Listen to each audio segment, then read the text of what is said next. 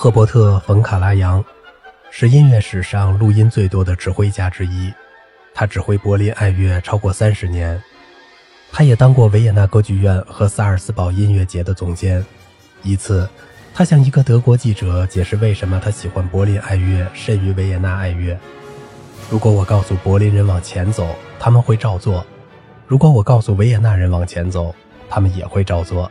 但接着他们还要问为什么。